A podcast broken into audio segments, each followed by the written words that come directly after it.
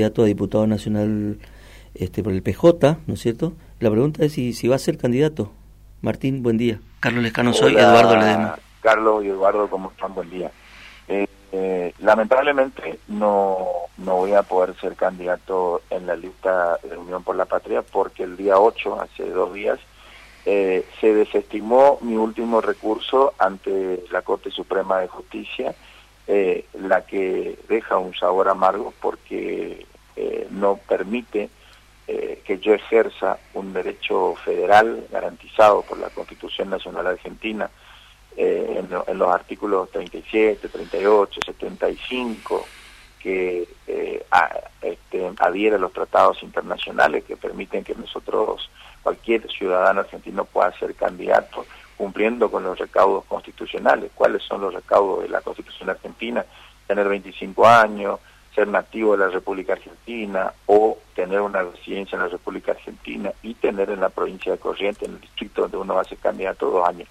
Estos son aparte de habilidades penales, no tener delitos, sabremos, conocemos, eh, por ejemplo, Cristina Kirchner no puede ser candidata porque está acusada, condenada de delito, por eso no puede participar, sería impugnable esa candidatura. Eso está prescrito constitucionalmente, tener habilidad mental, no ser discapacitado, tener salud mental, digamos, ¿sí? o no tenerla frágil, por lo menos. Todo esto. ¿Y por qué no puede ser usted? Bien, resulta que el 22 de junio, dos días antes de que eh, eh, se oficialicen no se presenten las candidaturas, yo presenté mi lista eh, con eh, los recaudos formales, faltando algunos avales que fueron agregados y aumentados. Hay un secreto con el tema de los avales. a veces se elige un 2% del distrito, un 2% del, del partido político o un 2% de todos los partidos. Bueno, la Junta Electoral en una trapisonda eh, opuso el número más alto. Uno podía haber llevado a 1.800 avales y ellos pidieron 2.490 y pico. Esto significó de que yo haga un planteo contra el reglamento, inconstitucionalidad de la ley, fui a la justicia federal, fue rechazado, fui a la Cámara Nacional, fue rechazado, llegué hasta la Corte, eh, tuvo 20 días el recurso en la Corte, la Corte paseó digitalmente por todas las oficinas el expediente y terminó diciéndose se estima el recurso por el artículo 280 del Código Procesal Civil de la Nación, que es un artículo que solo ser invocado puede ser rechazado. Es decir, el valor justicia y el derecho a poder participar un ciudadano, abogado, que, que litigante, que ejerce, que, que eh, practica y busca eh, extender y alcanzar el ejercicio pleno, pleno, ¿sí? usar los derechos, gozar los derechos en Argentina, nos damos cuenta de que esto no es posible. Martín, eh, ¿tu pelea era, ah, eh, era eh, en última instancia por la presentación de la lista o también había una reserva para que la lista sea una lista larga, digamos, y que el... No, la mía era una candidatura con lista corta, los candidatos a diputados nacionales y candidatos a parlamentarios del Mercosur, lo que no fue, es decir, no voy a participar. lamentablemente, mm, a ver, gente de Unión por la Patria, eh, amigos no tan no tan este, amigos en esta última etapa ya eh, me proscribieron proscribieron nuestra lista así como se quejan de proscripciones en Buenos Aires y en Capital Federal a lo largo del territorio nacional acá ocurre lo mismo. Entonces a veces uno se queja de cosas que ocurren en otro lado y practican tienen las mismas prácticas acá en lo local Martín, eh, este, vamos a hablar de este tema que es muy interesante, pero antes eh, una, una, una cuestión de, de, orden práctico para que también la audiencia un poco este, pueda entender. Cuando se hizo la presentación de las candidaturas, Unión por la Patria presentó en la provincia de Corrientes cuatro listas, ¿no? La oficial, la que va a tener lista larga, que es encabezada por Nancy San, la suya, que es la, la, la mística del 16 de junio, se llamaba la la, se, llama, este peronismo ortodoxo y eh, somos lo nuevo. ¿Usted tiene información de que estas otras eh, el peronismo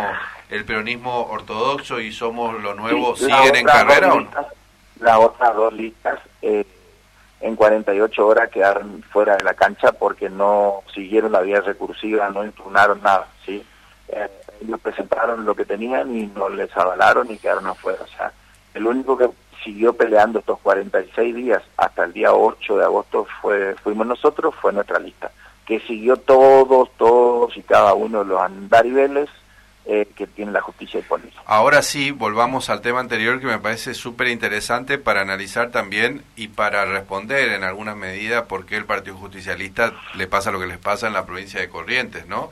Este, eh, es un es un partido de, de, como diría mi ley de casta que deja fuera a, su gente que no lo puede no, no permite internas que no tiene internas que está intervenido y que además tiene estos problemas como el de su propia lista. Más allá de las cuestiones este formales que como no conozco este bueno voy a qué sé yo este eh, le doy eh, la derecha a usted y eh, plantearé en algún momento, miraré a ver qué es lo que dice la justicia, pero más allá de esa cuestión, que es, una cuestión administrativa, me interesa la cuestión política, es decir, el Partido Justicialista está haciendo esto hace, hace mucho tiempo y eso es lo que termina en los resultados electorales. ¿Usted qué piensa? La última elección interna que tuvo el Partido Justicialista fue el 15 de febrero del 2009, que convocó Fabián Ríos cuando quiso ganarle a Rubén Prullas. Después nunca más se del Partido Justicialista Fabián Ríos y los que le siguieron. Eh, luego, a ver, también las pasos se hacen justamente eso. Con la idea, la ley de las pasos se crea con la idea de poder sortear la, falta de internas, para hacer las internas todas simultáneas, todas juntas, dentro eh, de las tres generales, digamos, para que puedan participar con amplitud candidato y bueno, esto no se permitió. Eh, y bueno, el Partido Justicialista, como usted dice, está pagando todas estas consecuencias, está hecho añicos, hay una casta muy bien empleada por ustedes, eh, por mi ley, y la sociedad tiene que entender que eso, por eso falla la democracia, porque en los partidos políticos, no solo partidos justicialistas, sino en muchos partidos esta práctica, eh, se nota que les gusta demasiado calentito y jugoso el poder porque no sueltan eh, los lugares de privilegio, no dejan que participen militantes de trayectoria y así se van yendo. Y bueno, y después dicen, eh, fulano se vendió al otro, es un traidor, juega con fulano, con mengano, pero en realidad si no se abren las puertas y no puede participar, al que, al que ama y tiene pasión por la política, bueno, participa de alguna manera. Eh, y ahora, bueno, se terminó la, la instancia recursiva para usted, eh, queda solo acatar esto y, no estar, y pero y a partir de ahora, ¿qué va a hacer usted desde el punto de vista político? Lo que voy a hacer a partir de ahora es lo siguiente, le voy a dar libertad de acción a todos mis adherentes, mis simpatizantes, que el domingo voten a la lista que le, que le indique su corazón, total la razón para elegir va, va a darse recién el 22 de octubre, cuando estén los dos mejores candidatos, y los dos mejores con suerte lleguen al balotaje en el 19 de noviembre, bueno, en ese momento se va a poder este, avanzar en eso. Martín, muchas gracias por conversar con nosotros dos minutos. Martín Ríos. Muchísimas gracias a usted por la invitación, un abrazo. Muy bien, Martín Ríos contándonos esto que es noticia, ¿no? Acaba de, de producirse. Bueno.